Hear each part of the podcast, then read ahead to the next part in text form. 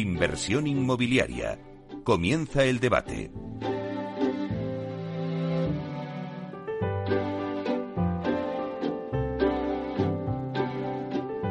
Bueno, pues esta sintonía que escuchamos nos anuncia el tiempo del debate y hoy vamos a hablar de construcción industrializada, que se presenta como alternativa a la construcción tradicional y que la verdad es que en España pues ya empieza a tenerse en cuenta. Bueno, pues este tipo de construcción, para poner un poquito en situación al oyente, se realiza fuera de la obra y se transporta los distintos componentes o módulos para su montaje. La construcción industrializada está creciendo mucho debido sobre todo a los beneficios que aporta en ámbitos relativos como es el coste de producción, la mejora de la calidad, la agilización de los plazos, pero también, sobre todo, en materia de seguridad y medio ambiente. Y precisamente de esto es de lo que vamos a centrar hoy este debate. Así que para hablar de todo ello, vamos a presentar a la mesa que tenemos hoy para nuestro debate. Eh, contamos con Cristina Gómez García, que es responsable de prevención de riesgos laborales en Culmia. Buenos días, Cristina. Hola, Meli, ¿qué tal? Luego te sigue con nosotros Manuel Bartolomé Alonso, que es técnico habilitado del Instituto Regional de Seguridad y Salud de la Comunidad de Madrid.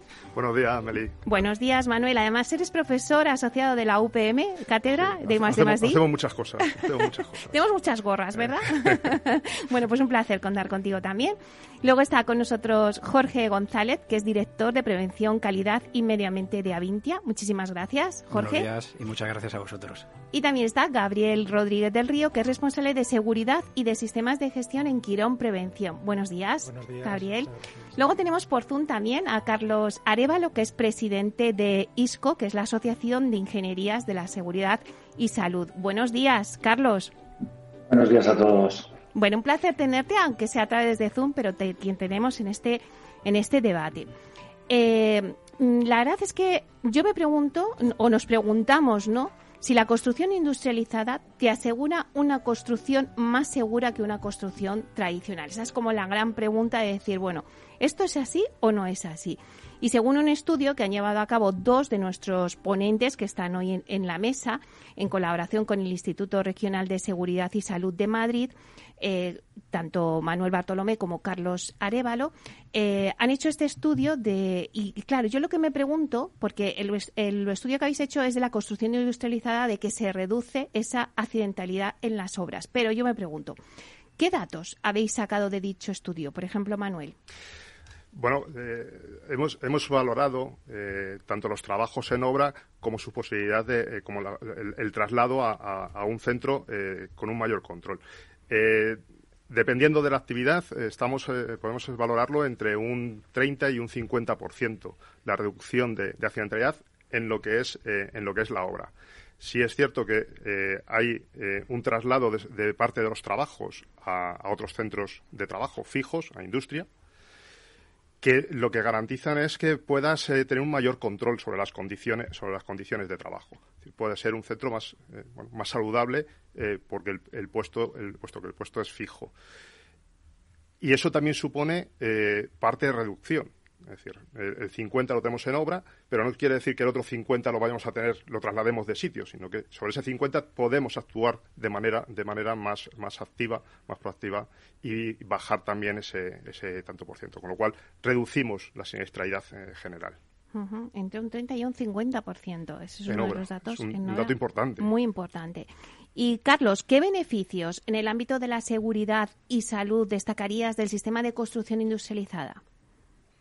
Pues sobre todo los derivados de la planificación. O sea, en temas de construcción en general y en seguridad en particular, la planificación es una palabra clave y que todas las entidades que participan tengan tiempo y capacidad de organizar mejor los trabajos y de planificarlos con carácter previo. La construcción industrializada lo que nos permite es sistematizar, organizar, trasladar, como ha dicho Manuel, las actuaciones a un lugar más ordenado, más limpio, más fácil de gestionar y que nos, genera también una menor exposición a los riesgos, dado que se normalizan las condiciones de trabajo. Desde ese punto de vista, las ventajas son evidentes y en el estudio, como ha comentado Manuel, que se realizó entre la UPM y el Instituto Regional, se evidenciaba una mejora evidente de las condiciones de trabajo, lo cual, en definitiva, redunda también una mejora de, los índices de siniestralidad. Jorge, Cristina, no sé si, si estáis de acuerdo con lo que están comentando tanto Carlos como Manuel y qué, eh, ¿Qué beneficio destacaríais vosotros más? Cristina. Eh, pues yo por mi parte, bueno, beneficio, beneficios hay muchos. Indudablemente uno de los problemas principales que tiene el sector Meli es que entra mucha subcontratación y mano de obra poco especializada. Esa es la diferencia, por ejemplo, frente a una industria. En una industria, pues tú tienes a personal propio que puedes intentar que siga unas buenas prácticas a nivel de seguridad y salud que disminuyan los accidentes y, y, luego, pues, eso, eh, personal propio y, y, con pocas o con menos subcontratación. En construcción que nos encontramos una subcontratación muy grande, entran y salen empresas eh, de la obra que, sobre las que se puede tener poco control a nivel de seguridad y luego también eh, un nivel un nivel formativo muy bajo. Entonces y quizá más con una tendencia más gravosa o más alineada en ese sentido después de la crisis con lo cual qué nos aporta el entorno industrial o esta construcción industrializada bueno sacamos de la obra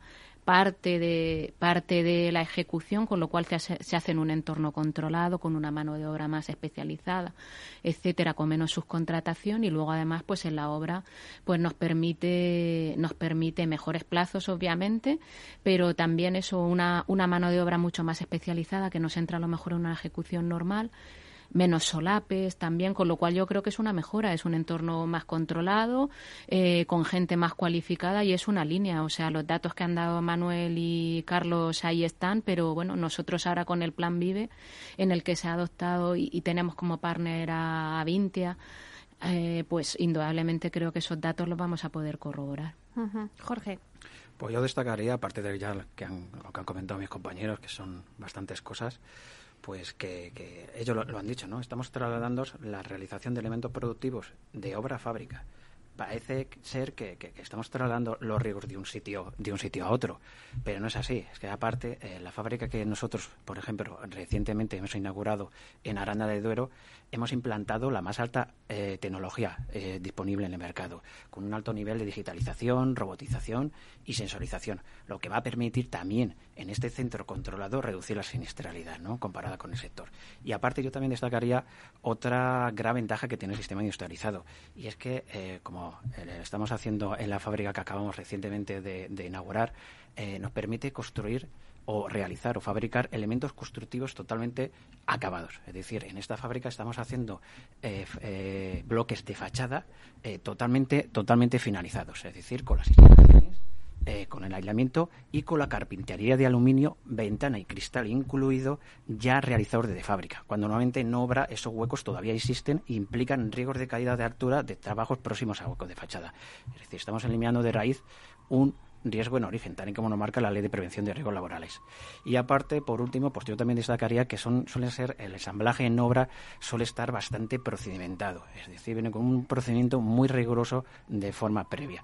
Y los trabajos se realizan de forma secuencial en contraposición a la realización, realización de forma paralela en el que los trabajos se suelen realizar en el sistema tradicional. Es decir, eh, tal y como han comentado ellos, eh, nos permite realizar una mejor coordinación de actividades empresariales entre todos los presentes en la obra. Claro, antes ha comentado Cristina eh, bueno, pues que habéis sido adjudicatorio de uno de los lotes de, del Plan Vive Madrid y os habéis decantado por una construcción industrializada. ¿Por qué os decantasteis por este tipo de sistema? Eh, ¿Qué aspecto habéis, habéis detectado que mejoran gracias a una construcción industrializada, tal y como nos estaba contando Jorge?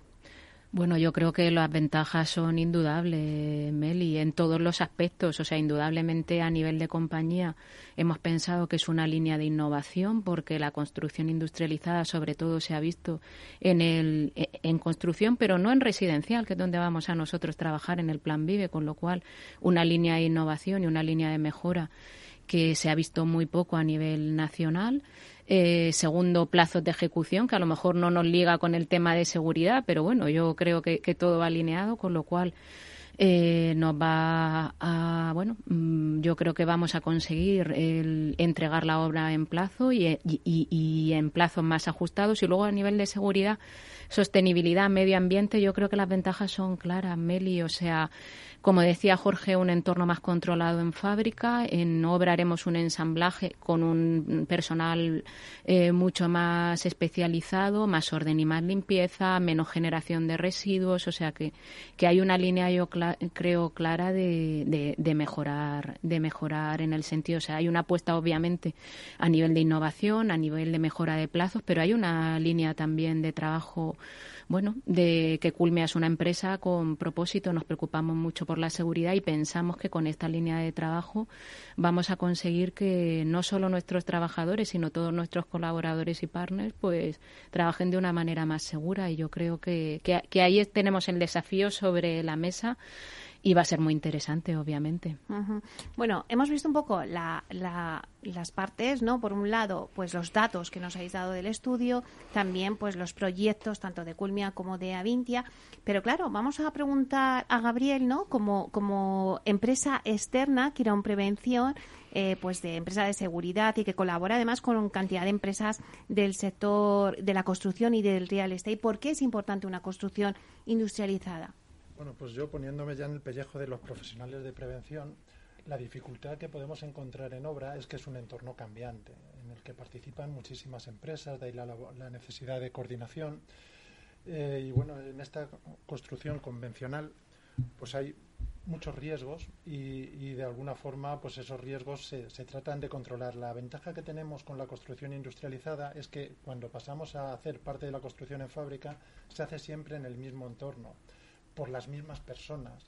En un proceso, como decía Jorge, que también se aplican ya medidas tecnológicas y en ese entorno es mucho más fácil.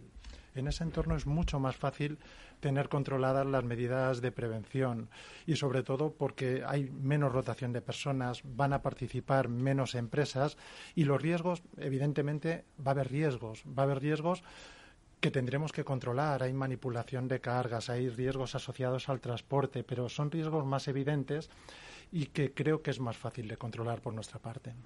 Jorge, ¿estás asintiendo con la cabeza? Sí. Sí, sí, no, porque estoy de acuerdo en todo lo que comenta, pero aparte yo quería aportar algún dato más. Eh, no solo de seguridad y salud, que casi prácticamente hemos dicho casi todo, ¿no? Hmm. Eh, aparte de la reducción de plazos, es un sistema que permite construir mil viviendas al año, o sea que estamos dando una capacidad importante de producción. Reduce el 35% de los costes de mantenimiento. Además, satisface pues una de las necesidades con, una demanda creciente de la sociedad y que podemos englobar dentro de la corriente denominada sostenibilidad, dentro de la Agenda 2030, que es un poco, como sabéis, el marco internacional que nos va a guiar o dirigir hacia la sostenibilidad, pues este sistema cumple gran parte de los objetivos ¿no? marcados en esa Agenda 2030. Es un sistema que reduce el 30% del consumo de agua. Es un sistema, eh, el industrializado, que permite la incorporación de la mujer eh, con más facilidad que la, que la, construcción. De hecho, ahora mismo eh, el 25% del personal eh, que, ocupa un puesto de trabajo en industria es femenino frente al 8% en la construcción. Es un sistema que permite una reducción del 50% de residuos. Es un sistema que reduce el 40% de la huella de carbono. Estamos haciendo, estamos cumpliendo el objetivo de acción contra el clima. es un sistema que, aparte en el clima, pues reduce el, el 30% del impacto acústico durante la producción de la obra, porque el producto que estamos no solo tiene que ser una casa saludable, sino el proceso de, ejecución tiene que ser respetuoso con el medio ambiente. Y es un sistema que lo permite con toda esa serie de datos. Y todo ello dentro de un, de un marco o de un modelo que nos permite además eh, cumplir los principios de la economía circular. Es una serie de ventajas por las que apostamos y creímos que este modelo cumplía a la perfección el pliego de condiciones del Plan BB. Y además es que vosotros lo contáis desde, desde vuestra experiencia, ¿no? Con ese edificio de Móstoles. Sí. Yo no sé si Manuel y, Carlos, eh, en vuestro estudio, claro, una cosa es hacer el estudio y luego, pues, es la realidad, ¿no? Lo que nos está contando ya eh, Jorge. Pero en ese estudio ya tenéis eh, en cuenta todos estos parámetros de los que él mm, me habla. En el estudio se, hizo una, valoración eh, de eh, este estudio data de, hace unos años. Eh, es cierto que ahora la tecnología ha avanzado, toda esta tecnología, nos decía Jorge, que tienen en mm. fábrica, se ha ampliado. hace unos años, principalmente la, construcción, lo que podemos llamar construcción estructurada, era más una construcción prefabricada. ¿Vale? Se hacían elementos prefabricados que luego se aportaban a obra. Como un baño, ¿no? elementos igual más, más, pequeños, es decir, a lo mejor, a lo mejor estábamos con paneles de, con paneles de fachada que no venían con la terminación que, dice eh, eh, Jorge, pues venía, sí que venía eh, normalmente de, hormigón, pero con el hueco todavía, es decir, mm, se ha ido avanzando Eh, yo creo yo creo que si hoy hiciésemos el estudio con, con el planteamiento que se está que se está haciendo eh, por parte de, de, Avintia, de Jorge, eh, probablemente las reducciones sean sean mayores. Eh, en, aquel momento, en aquel momento tuvimos, se tuvo en cuenta eh, principalmente la parte de, producción, la parte de, tiempos, la parte de planificación, la parte económica y la parte de seguridad y salud, que era eh, el componente importante desde el punto de vista de, Instituto Regional de Seguridad y Salud en el Trabajo de la Comunidad de Madrid. Carlos, lo que está diciendo Manuel, o sea, esas tres patas principales en las que se basó el estudio, en esa planificación, economía y salud, sobre todo, ¿no? Ahora, con el paso del tiempo, como decía Manuel, eh, ¿qué conclusiones podréis sacar ahora? Bueno, pues habría que actualizar ese, estudio que se hizo también con lo que está comentando Jorge, en el sentido de que lo que hicimos fue comparar entornos de trabajo y obviamente en la, medida que estas fábricas de industrialización de la construcción o de la edificación están mejorando también sus condiciones, estaríamos todavía en condiciones más óptimas y en situaciones más favorables en cuanto a los niveles de seguridad en esa comparativa que se hizo, como ha dicho Manuel, hace años y que a día de hoy, pues lo que sí conocemos los agentes del sector es una mejora de procesos cada vez más económicos, eficientes y seguros en el ámbito de la, de la prefabricación y la industrialización, con lo cual, pues a día de hoy, si se actualizase, todavía pues habría más ventajas en esas tres patas que comentáis. Eh, porque, Gabriel, eh, cuando hablamos de este sector inmobiliario, vosotros en, en Quirón Prevención estáis en todos los sectores, pero eh, quizá el sector de la construcción es el sector pues que más riesgos tiene que asumir en su trabajo. Sí, probablemente sí, y por eso tiene un desarrollo reglamentario propio, por eso aparecen figuras como es la del coordinador de seguridad y salvo en obra que no aparecen en otros entornos. Y bueno, con ese refuerzo sí que se puede alcanzar un nivel de seguridad equivalente a otros sectores. Pero eh, es verdad que lo que comentaba antes, que siempre vamos a tener mayores dificultades por el entorno cambiante y sobre todo lo que más puede preocuparnos es que participan muchas empresas diferentes en el proceso y la necesidad de coordinar la seguridad, la interrelación de unos trabajos con otros es el reto al que nos enfrentamos los prevencionistas. Reto que en otros sectores pues no lo tenemos porque, porque en sectores donde se realiza de una forma estable la actividad pues es mucho más fácil. Claro, y dentro de ese sector eh, inmobiliario, pues una figura clave, ¿no? Eh, en el ámbito de la seguridad y la salud, pues es el promotor, ¿no, eh, Cristina? Em, en esta línea, el promotor como agente importante y de cambio están evolucionando muchísimas nuevas líneas de inspección de trabajo o el Instituto Nacional de Seguridad y Salud. ¿Qué nuevas medidas en el ámbito de seguridad y salud están incorporando la inspección de trabajo, Cristina? ¿Qué se le está demandando al promotor en este sentido? Bueno, digamos que, que, como comentaba Gabriel antes, es verdad que el sector de construcción, por bueno, y el inmobiliario, por la la peligrosidad que tiene inherente, dado los trabajos que se hacen, tiene una reglamentación específica, una serie de figuras que a lo mejor, como es la coordinación de seguridad y salud, que no aparecen en otros ámbitos que pueden ser también peligrosos, como puede ser la industria. Y, es cierto que, bueno, la normativa que tenemos, Meli, es del año 97. Obviamente, lo que viene un poco la Administración detectando, Inspección de Trabajo, el Instituto Nacional, que es un órgano de referencia en materia de seguridad que asesora a inspección es que hay un estancamiento a nivel de accidentes mortales. De hecho, hace poco, ahora en febrero, han, han lanzado bueno, un plan de choque, una jornada en la que dieron datos ya de 2021. Y en 2021 ha habido 118 muertos eh, ligados al sector de la construcción, los mismos datos prácticamente que en 2020. ¿Qué quiere decir? Que eh, muere una persona ligada al sector inmobiliario, a construcción, cada tres, cada, cada tres días, con lo cual estamos hablando de datos importantes. ¿Qué detecta la Administración? Que no se avanza, o sea, llevamos mucho tiempo como en un stand-by ¿Y cuál es un poco la palanca de cambio que ellos creen que pueden tener? Involucrar más al promotor. El promotor de histórico no ha sido el, eh, el, agente dentro de la construcción que más ha sido sancionado ligado a la accidentabilidad. Entonces la línea que ellos ven es involucrar al promotor. Eh, con lo cual, pues sí que están viniendo nuevas tendencias en las que se nos están pidiendo, por ejemplo, prevención desde el diseño. Es decir, que nuestros edificios sean seguros un poco en la línea que decía Jorge, no solo en la ejecución, sino también para el usuario final. Un poco todas estas tendencias que vienen mm. de que la vivienda sea saludable, eh, calidad del aire, eficiencia energética, etcétera, pues también lo están ligando las autoridades, la administración pública, lo que está pidiendo es que también el edificio sea seguro en uso, eh, que ya desde el mismo proyecto estemos integrando la prevención. Entonces, esa es la línea un poco que nos están trasladando. Sí, Manuel ahondando un poco en lo que decía Cristina, eh, que sea seguro también que, en proyectos estemos pensando cómo se va a hacer el mantenimiento de, ese edificio. Es decir, si hay que hacer una limpieza de cristales, cómo se va a hacer esa limpieza. Si hay que subir a una cubierta a limpiarla, cómo se va a subir a esa cubierta. De manera que en proyectos ya integremos medidas que hagan seguro el trabajo a futuro. Claro, no solo en la ejecución, sino luego una vez terminado y, ya pues eh, de vida, ¿no? no olvidemos que eh, a día de hoy tenemos, por ejemplo, en muchas cubiertas paneles solares que hay que limpiar. Hmm. Que el trabajador en algún momento tiene que subir a alguien a limpiar esos paneles que están en una cubierta. Entonces, eso que ya lo tenemos en proyecto, vamos a facilitarlo de manera que el trabajador que tenga que, que hacer esas operaciones de mantenimiento lo, tenga esa seguridad incorporada. Jorge, y, desde vuestro punto de vista, eh, desde constructora, eh, ¿qué se está demandando en el ámbito de seguridad y salud? ¿Cómo gestionáis vosotros este área desde Avintia? Pues eh, nos está demandando mm, el cumplimiento de la legislación prácticamente. Sí es cierto que para nosotros la figura del promotor es muy importante, ¿no? Porque, porque facilita la integración de la prevención de riesgos laborales desde el inicio del proyecto hasta la finalización, ¿no? Ah, eh, y es uno de los asumas de la legislación de prevención de riesgos laborales. Integrar la prevención de riesgos laborales desde arriba hasta abajo, haciendo un símil con los niveles jerárquicos en una empresa y trasladándolo a las figuras que intervienen en una obra, eh, está claro que el promotor ocuparía el puesto de dirección.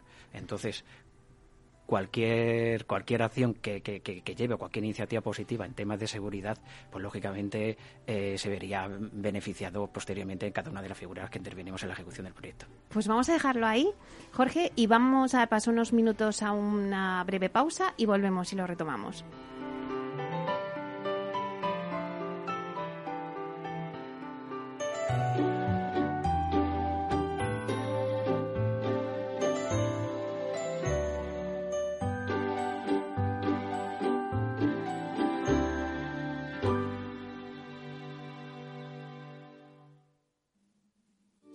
Es tener una red de asesores a tu lado para ofrecerte un asesoramiento personalizado a la hora de tomar decisiones de inversión.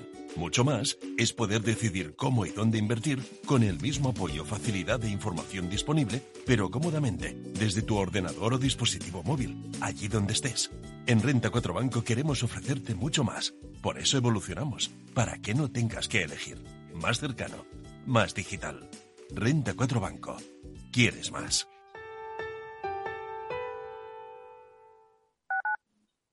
Capital Radio Madrid 105.7. Disfruta de la mejor cocina gallega en Montes de Galicia. Todo un clásico moderno en el barrio de Salamanca. Disfruta de la variada dieta atlántica, de las mejores carnes y pescados tratados con respeto y transparencia y regados con una de las mejores bodegas de la zona. En grupo, en familia o en pareja, Montes de Galicia te ofrece el espacio perfecto en cada ocasión. Esto te estás perdiendo si no escuchas a Luis Vicente Muñoz en Capital, La Bolsa y la Vida. Luis de Guindos, vicepresidente del Banco Central Europeo. La economía española eh, sorprende, sorprende siempre para, para, para bien en los momentos más, más difíciles. Este, es un momento de una extrema complejidad. Eh, yo creo que les diría es, eh, tenemos una economía que es competitiva gracias a las reformas que se hicieron en su momento, yo estoy convencido que la economía española pues eh, y volverá a generar empleo con intensidad y volveremos a crecer por encima de la media. No te confundas. Capital, la bolsa y la vida con Luis Vicente Muñoz, el original. Los viernes en Capital Radio, la salud protagonista. Valor Salud. Industria, pacientes, profesionales y directivos del sector. Investigación y todas las áreas del mundo de la salud y sanidad con sus personas y empresas. Evolución de la pandemia. Novedades de nuestra medicina y sus profesionales. Con los expertos y destacadas empresas. Valor Salud. Cada viernes a las 10 de la mañana, la salud protagonista con contenidos claves y un estilo propio. Valor Salud. Con Francisco García Cabello.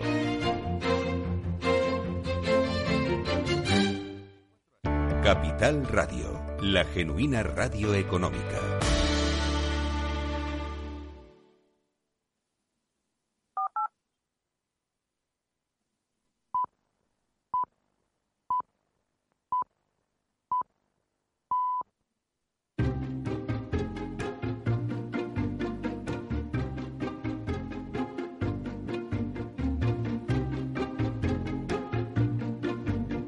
Inversión inmobiliaria con Meli Torres. Bueno, pues seguimos con el debate que tenemos hoy sobre la construcción industrializada. Voy a hacer un repaso rápido a los ponentes que tenemos hoy en el debate. Están con nosotros Cristina Gómez García, que es responsable de prevención de riesgos laborales en Culmia. También le sigue Manuel Bartolomé Alonso, que es técnico habilitado de Instituto Regional de Seguridad y Salud de la Comunidad de Madrid. Tenemos también con nosotros a Gabriel Rodríguez del Río, que es responsable de seguridad y de sistemas de gestión en Quirón Prevención, a Jorge González, director de prevención, calidad y medio ambiente de Avintia, y a Carlos Arevalo, que es presidente de ISCO, que es la Asociación Ingenierías de la Salud y Seguridad. Bueno, nos habíamos quedado contigo, Jorge. Eh, yo te había preguntado cómo, cómo gestionáis este área desde, desde Avintia y hay algo que tú me decías y es que hay que integrar ¿no? la regulación de riesgos laborales. Efectivamente. Aparte, yo creo que, es muy importante tener como filosofía en cualquier organización que el capital más importante que se tiene es el capital humano. Totalmente de acuerdo. Sin cuidar dicho capital humano no puedes conseguir los objetivos marcados. Entonces, en Avintia, llevando, llevando esa filosofía, pues eh, a través del establecimiento de, de, lo que hemos comentado, ¿no? de la integración de la prevención, un departamento interno con recursos suficientes que se dedican exclusivamente a la materia de prevención de riesgos laborales con la cualificación necesaria y eh, periódicamente lanzando campañas innovadoras, como la campaña que, establecimos en el 2017 denominada Cero Daños, que fue premiada por Prevencionar eh, a nivel nacional, en donde realizamos políticas de concienciación innovadoras, pero también la introducción de, sistemas de, digitalizados de tecnología en el control de acceso, en el control de la trazabilidad de materiales de seguridad, innovamos con los materiales en los equipos de protección individual, en materia de seguridad, es decir, implantando puntos más allá de, lo que marca la, legislación, porque hay que, hay que recordar que la legislación es una legislación de mínimos, pues nos ha permitido tener índices de excepcionalidad siempre por debajo sector. Claro, lo que decía Cristina, ¿no? El nivel formativo es muy importante en este área, ¿no? Efectivamente, sí, sí. Ya te digo, Meli, un poco la diferencia con otros sectores como puede ser industria es eso, eh, la cantidad de subcontratación y de empresas cambiantes que tenemos.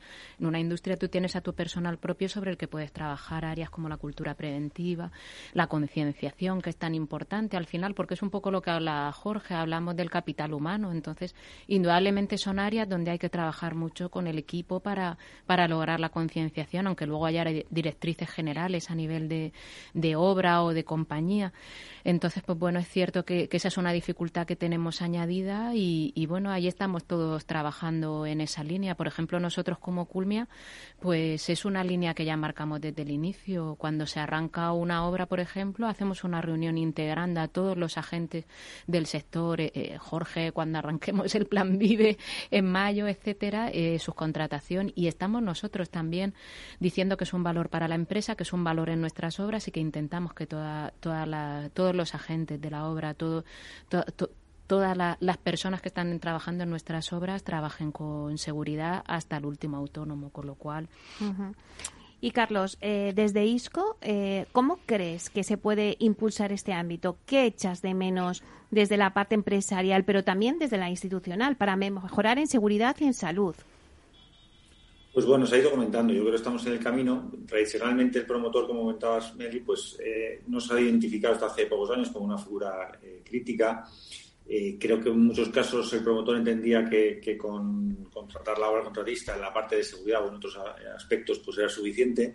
La legislación no va en esa línea. Yo sí haría un llamamiento. Desde ISCO, pues el promotor tiene que ser consciente, como ha comentado también Cristina, de que cada vez más eh, se le van a exigir responsabilidades en el caso de que la seguridad no funcione bien. Es verdad que responsabilidades y obligaciones específicas que no son las mismas que las del constructor, pero sí que a la hora de planificar, integrar la prevención en el diseño, como comentaban Jorge y Manuel, o gestionar la coordinación de su salud de la obra, pues les van a exigir esas, responsabilidades, con lo cual, por un lado, una llamada de atención a, a la relevancia de estos aspectos, porque obviamente cuando hay un accidente, pues ahí estaba, ¿no? pues la, administración actúa y, sanciona y puede haber procedimientos incluso de exigencia de responsabilidades penales.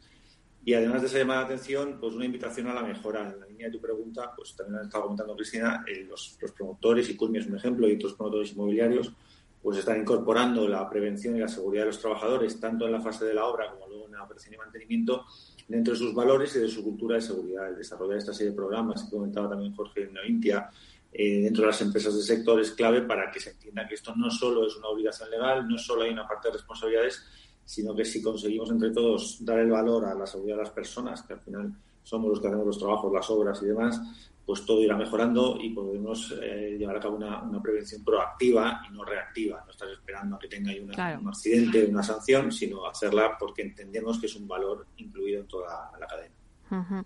Eh, y Manuel, desde la Administración Pública, ¿en qué aspectos consideráis que hay margen de mejora en el marco de la seguridad y salud en la construcción? Antes nos da unos datos, eh, Cristina, y es que, eh, bueno, pues 118 muertes al año en el sector de la construcción. Bueno, mira, desde la Comunidad de Madrid, la Comunidad de Madrid está un 20% por debajo en siniestralidad de, la media a nivel nacional. Es decir, estamos ahora mismo con, un índice de incidencia, es decir, número de trabajadores por cada 100.000 trabajadores empleados se están accidentados 2.114. Eh, frente, frente a lo que es la media nacional, que está en 2.600. Estamos en un 20% por debajo. Somos la primera comunidad eh, en reducción de siniestralidad. Si hacemos un ranking, estamos, si queréis, los últimos, es decir, los que menos siniestralidad tenemos en, eh, en general. ¿Se puede mejorar? Evidentemente se puede mejorar. Estamos todavía, yo diría que con que tengamos un fallecido, con que tengamos no un fallecido, un lesionado, eh, ya tenemos que mejorar para intentar que no, tenerlo. ¿no? Esa es la, idea de la prevención, esa es, digamos que, eh, la, parte más, más importante o el objetivo más importante que debemos de tener.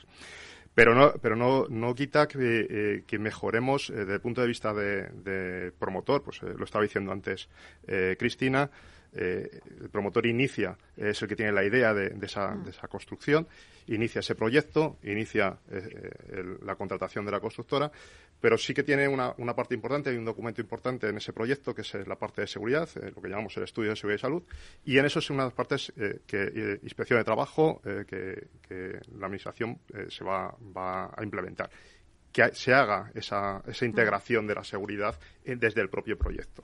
Yo creo que es la, la piedra angular eh, el que tengamos integrado, el que pensemos. Yo siempre digo que, incluso en nuestra vida particular, si miramos desde el punto de seguridad, si, pensamos en seguridad, eh, nos va a ir mejor, vamos a, evitar ese, accidente.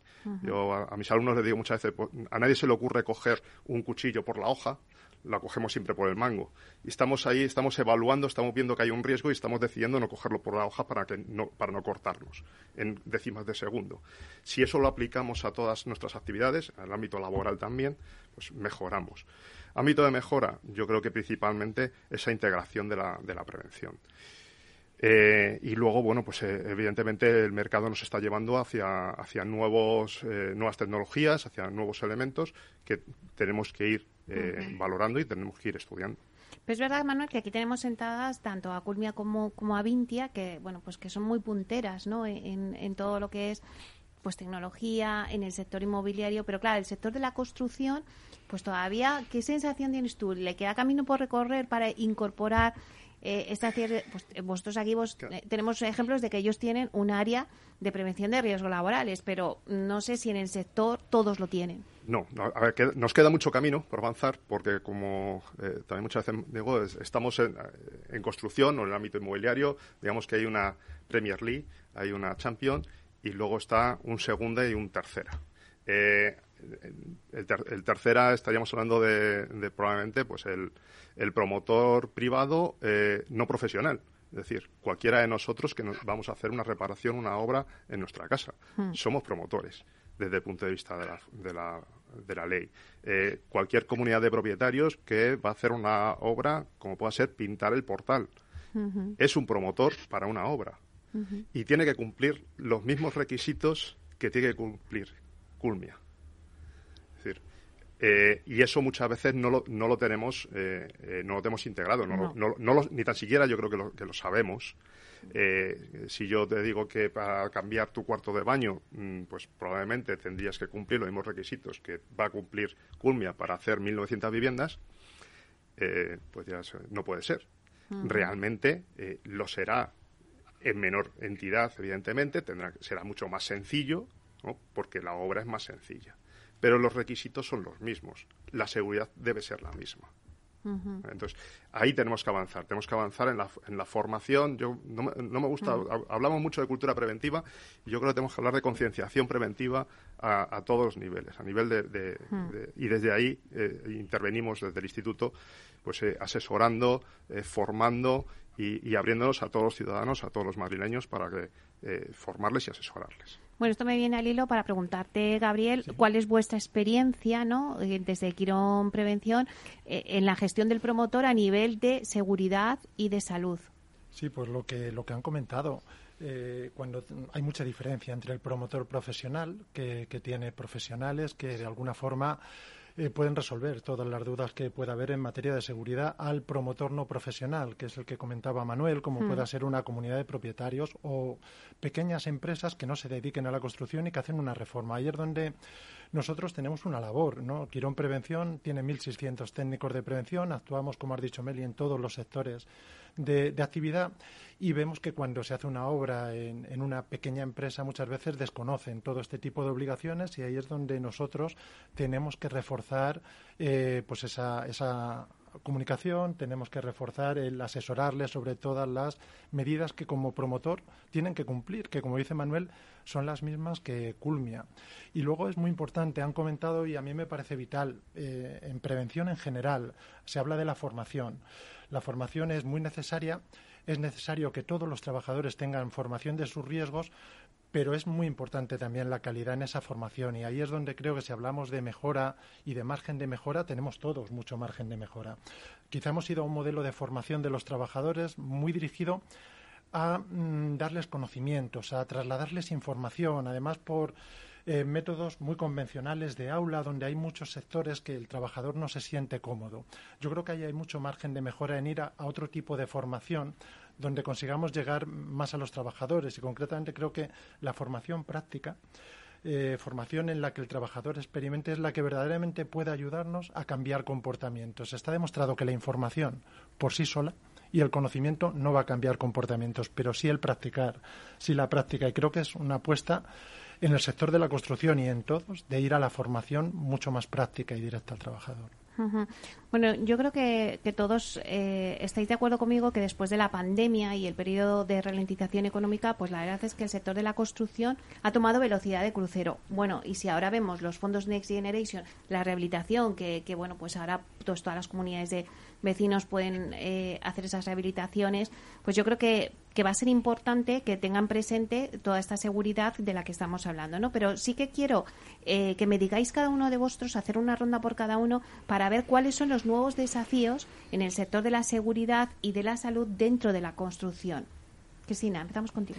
Bueno, yo, por ejemplo, ha dado una pincelada a Jorge y yo quiero también poner en valor el papel de la mujer, Meli, en el sector. Es un sector donde tenemos ratios muy pequeños o muy bajos de presencia de la mujer, sobre todo además en equipos técnicos, pues bueno, integrados en la dirección facultativa, jefas de obra pero muy raro ver a la mujer trabajando a pie de obra, ¿no? Entonces, pues sí que hay líneas a lo mejor de innovación a futuro que yo creo que pueden ser interesantes, por ejemplo, como el tema de los exoesqueletos, que yo creo que, que que, va a ser una realidad que vamos a tener. A nivel de ergonomía, pues nos va a frenar muchísimos trastornos musculoesqueléticos. Aquí estamos hablando todo el rato del accidente, pero no perdamos el largo recorrido profesional que tiene un trabajador y las enfermedades profesionales. Y luego, pues indudablemente, al poder manejar la mujer más carga, pues yo creo que, va, que el papel de la mujer va a ser más relevante. Y luego, Meli, pues está claro que Por, por otro lado, pues bueno, vienen unos, hablabas de los fondos Next Generation, pues indudablemente todo el tema de la sostenibilidad, criterios ESG, son líneas que tenemos sobre la mesa. No es que vayan a llegar, es que las tenemos. Entonces, desde la parte social, desde los requisitos ligados a la S de social, a criterios ESG, para ligado a la financiación, las empresas con propósito que pongan en valor la seguridad, va a marcar una diferencia para que, para, para poder conseguir esa financiación, con lo cual ahí lo tenemos. Así que yo creo que eso ya no, no está por llegar, sino que lo tenemos ya aquí aterrizado. Manuel, ¿cuáles son los desafíos ¿no? que tenemos por delante? Yo creo que es la, esa integración de, las nuevas tecnologías. Yo creo que la, la integración de, de, modelos BIM, que ya, ya los tenemos también aquí eh, ya no es un futuro, es, es un presente. Eh, el tema de drones, por ejemplo, para, para temas de prevención de los laborales, para el, control de, elementos, eh, el tema de esos esqueletos. Yo creo que, que estamos viviendo un momento en el que la tecnología avanza muy rápido, hmm. hay un gran desarrollo, hay muchísima investigación y que eso nos va a llevar, pues, eh, bueno, nos está llevando a, esta construcción industrializada, que también es una modificación del proceso, ¿no? Entonces, yo creo que esos son los avances que, vamos a ver y que, no sé, muy, probablemente en muy poco tiempo, eh, pues estaremos eh, viendo otro tipo de, forma de construir, ¿no? Más la innovación. Gabriel. Sí, pues yo eh, también eh, en la línea que comenta Manuel creo que el verdadero, verdadero, desafío es incorporar las nuevas tecnologías, incorporar la inteligencia artificial, un mayor uso de los drones, porque nos están eliminando, el uso de los drones pueden eliminar muchos riesgos. Pongo el ejemplo de inspecciones de, líneas de alta tensión, donde hasta ahora se asumía un riesgo importante y que con drones podemos evitar riesgos. Y yo veo que es que eh, vamos siempre por detrás en este sentido. Si, por poner un ejemplo que todos entendemos, Mm, la media en la que nos cambiamos de coche vienen siendo entre 10 y 15 años, ¿no?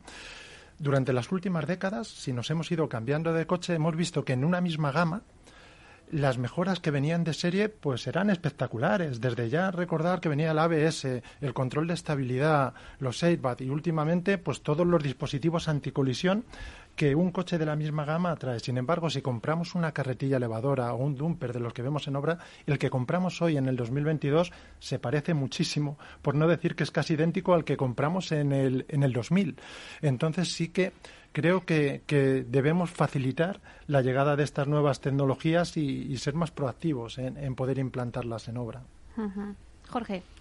Pues muy en la, línea que han comentado, ¿no? Cristina, Manuel y, Gabriel, y, y, particularizando por el sector de la construcción, es que llevamos construyendo, igual que el tema de los coches, llevamos construyendo igual desde hace muchísimos años. Entonces, necesita una modernización. Para daros un dato, en España solo se, se utiliza el sistema industrializado en un 2%, mientras que en los países nórdicos llevamos hasta un 50%. Es decir, el modelo que estamos eh, proponiendo es un cambio radical y hemos dado muchos datos, ¿no? Que, que mejoran el tema de seguridad. Además, es un modelo exportable.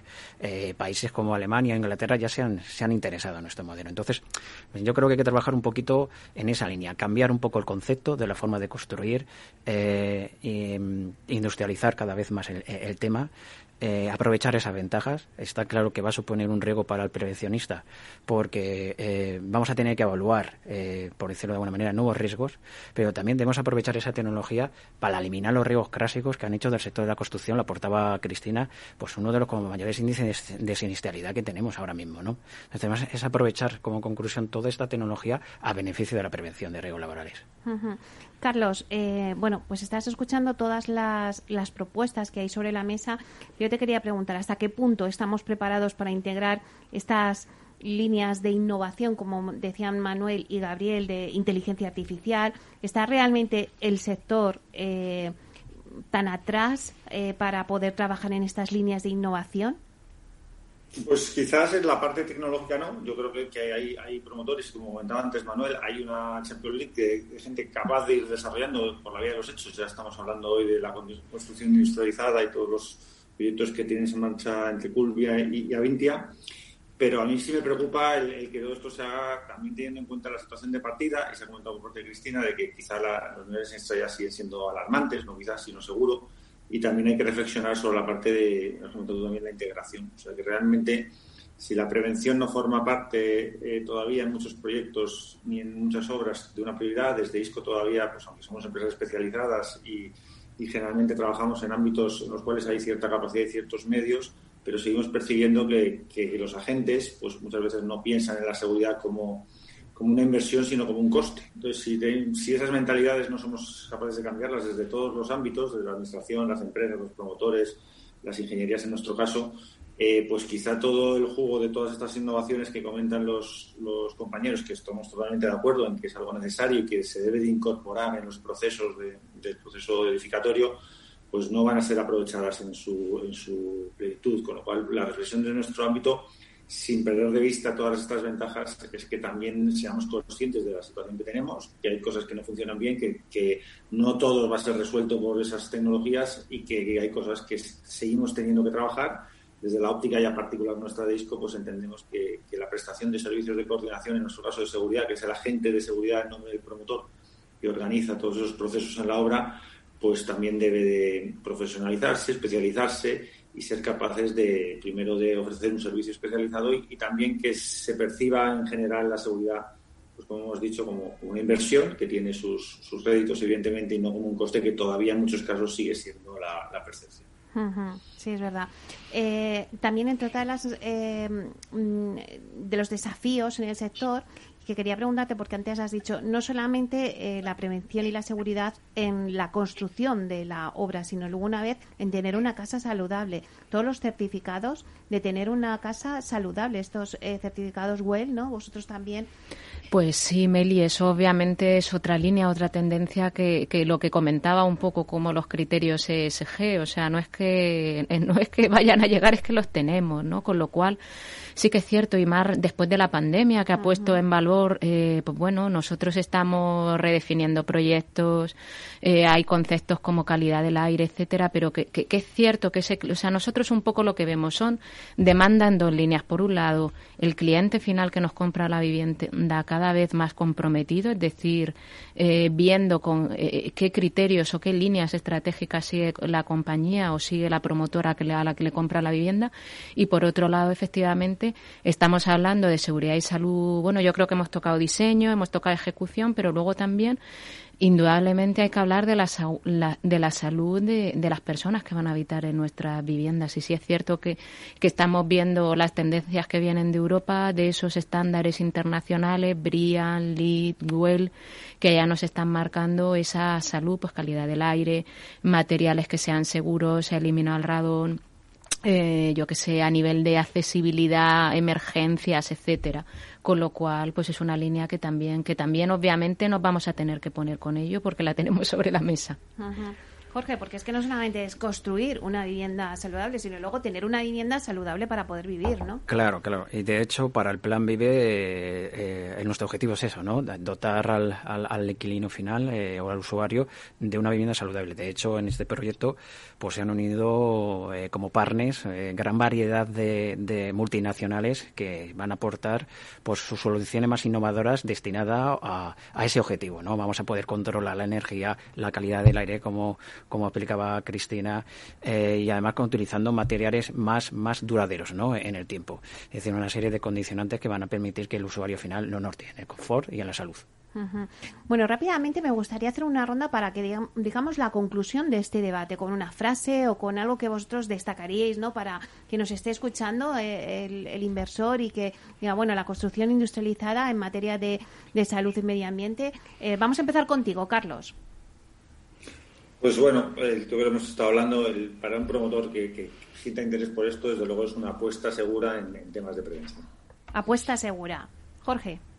Pues para nosotros la industrialización ya está, ya está aquí y, hay que utilizarla, cambiar un poco, cambiar un poco el modo de construir y aprovechando de la ventaja que tiene. Hay que aprovechar las ventajas. Eh, Gabriel. Pues para mí se ha puesto de manifiesto en el, en el debate la persona como el centro de todo, ¿no? Y la seguridad tanto de las personas que construyen, las personas que posteriormente ocupan, como las que mantienen, que decía Manuel, creo que es la clave. O sea, que ponemos la persona en el centro, ¿no? De todo. Manuel. Pues yo creo que, que, es algo que ya tenemos, que está, no la tenemos que esperar. Eh, y lo que tenemos es que subirnos a ella. No podemos dejarla pasar. Es un avance más tenemos que subirnos ¿no? a este tren de la construcción industrializada que antes decía, nos daba esos datos Jorge, ¿no? que es pues, un 2%, mientras que en otros países pues estamos hablando de un 50%. ¿no? Hay que no perder la oportunidad y subirse a ese tren. Eh, Cristina. Bueno, pues yo creo, Meli, que la industrialización va a ser una herramienta, una herramienta para el promotor, para para bueno construir casas, vender casas, pero hacerlo de una manera segura. Es decir, lo podemos de hacer en muchas líneas, pero nosotros pensamos que un poco lo que decía Gabriel, el poniendo a la persona como centro, como punto, como punto, como punto clave, pues va a ser una manera de, de poder ejecutar y, y, construir nuestras casas, pero de, de esa manera segura y, y nos va a ayudar la industrialización. Claro, porque entre otras cosas que decíamos, la industrialización, pues se reducen los plazos, ¿no? Que es lo que siempre todo el mundo. Y luego antes que decía Gabriel también, que se que se une más con los costes que a lo mejor con los beneficios que puede tener, ¿no? Pues esos beneficios en cuanto a la prevención de riesgos y también en la salud que es lo que también habéis destacado. Bueno, pues ya eh, no me queda más que cerrar ya el debate porque el tiempo ya nos indica que lo tenemos que concluir. Bueno, estaríamos hablando, como decía Manuel, muchísimo rato aquí sobre todo esto, pero yo creo que hemos dado unas buenas pinceladas al oyente, ¿no? Eh, para que tenga en cuenta y para que aproveche esta oportunidad y este tren, como decíais, que, se suba, ¿no? Eh, muchísimas gracias a Cristina Gómez García, responsable de, prevención de riesgos laborales en Culmia. Un placer. También a Manuel Bartolomé Alonso, técnico habilitado Instituto Regional de Seguridad y Salud de la Comunidad de Madrid. Muchísimas gracias, Manuel. Muchas, gracias, Meli, por invitarnos y, por invitarnos a esta mesa de, expertos. De... muchas gracias. Eh, muchas gracias, Gabriel Rodríguez del Río, responsable de seguridad y de sistemas de gestión en Quirón Prevencia. Muchas gracias. Muchas gracias por poner el foco en la seguridad y salud. Muchas gracias, Meli. También a Jorge González, director de Prevención, Calidad y Medio Ambiente de Avintia. Muchísimas gracias. Muchas gracias, Meli, por invitarnos. Y traernos esos ejemplos de que vosotros sí que podéis decir también, como Culmia, que estáis y contarnos vuestra experiencia. Muchísimas gracias. gracias. Y Carlos Arevalo, presidente de ISCO, Asociación de Ingenierías de la Seguridad y Salud. Muchísimas gracias, Carlos. Gracias a vosotros. te hemos tenido en la distancia por Zoom, pero te hemos tenido. Muchas gracias. Gracias a vosotros. Bueno, y a ustedes, señoras y señores que nos escuchan al otro lado de las ondas, gracias por estar ahí y compartir este espacio con nosotros. Gracias también de parte del equipo que hace posible este espacio, de Miki Garay en la realización técnica y de quien les habla, Meli Torres. Les esperamos mañana viernes de 12 a 1 con debates especializados en inversión inmobiliaria. Hasta entonces, que sean felices.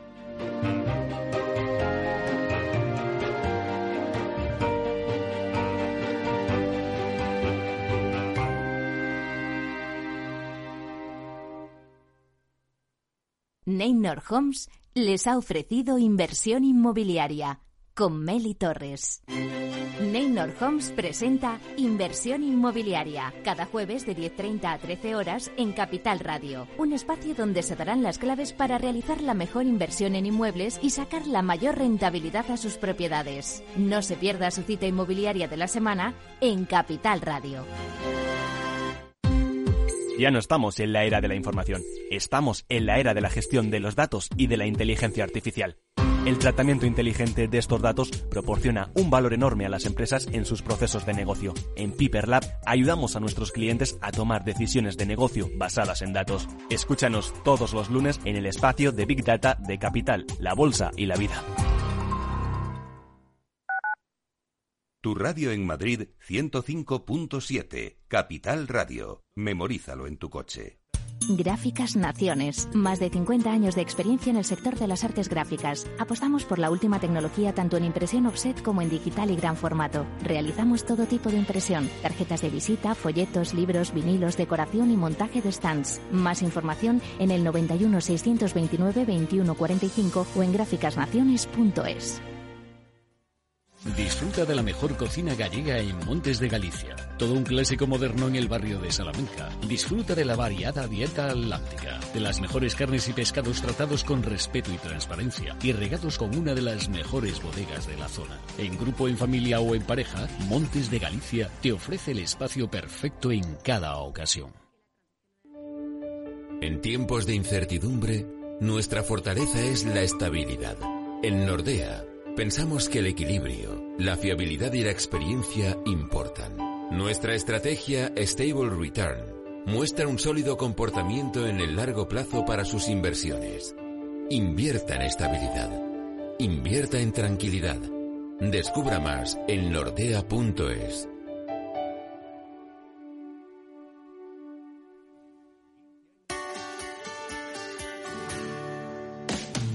Aquí, en Capital Radio, está el programa más divertido y de mayor influencia en el mundo del capital humano. Todos los viernes a la una de la tarde, únete a Humanos en la Oficina, presentado y dirigido por el speaker internacional Miguel Ángel Pérez Laguna. Un programa donde el talento es protagonista en un formato innovador e irresistible que ya se escucha en 13 países. No te lo pierdas.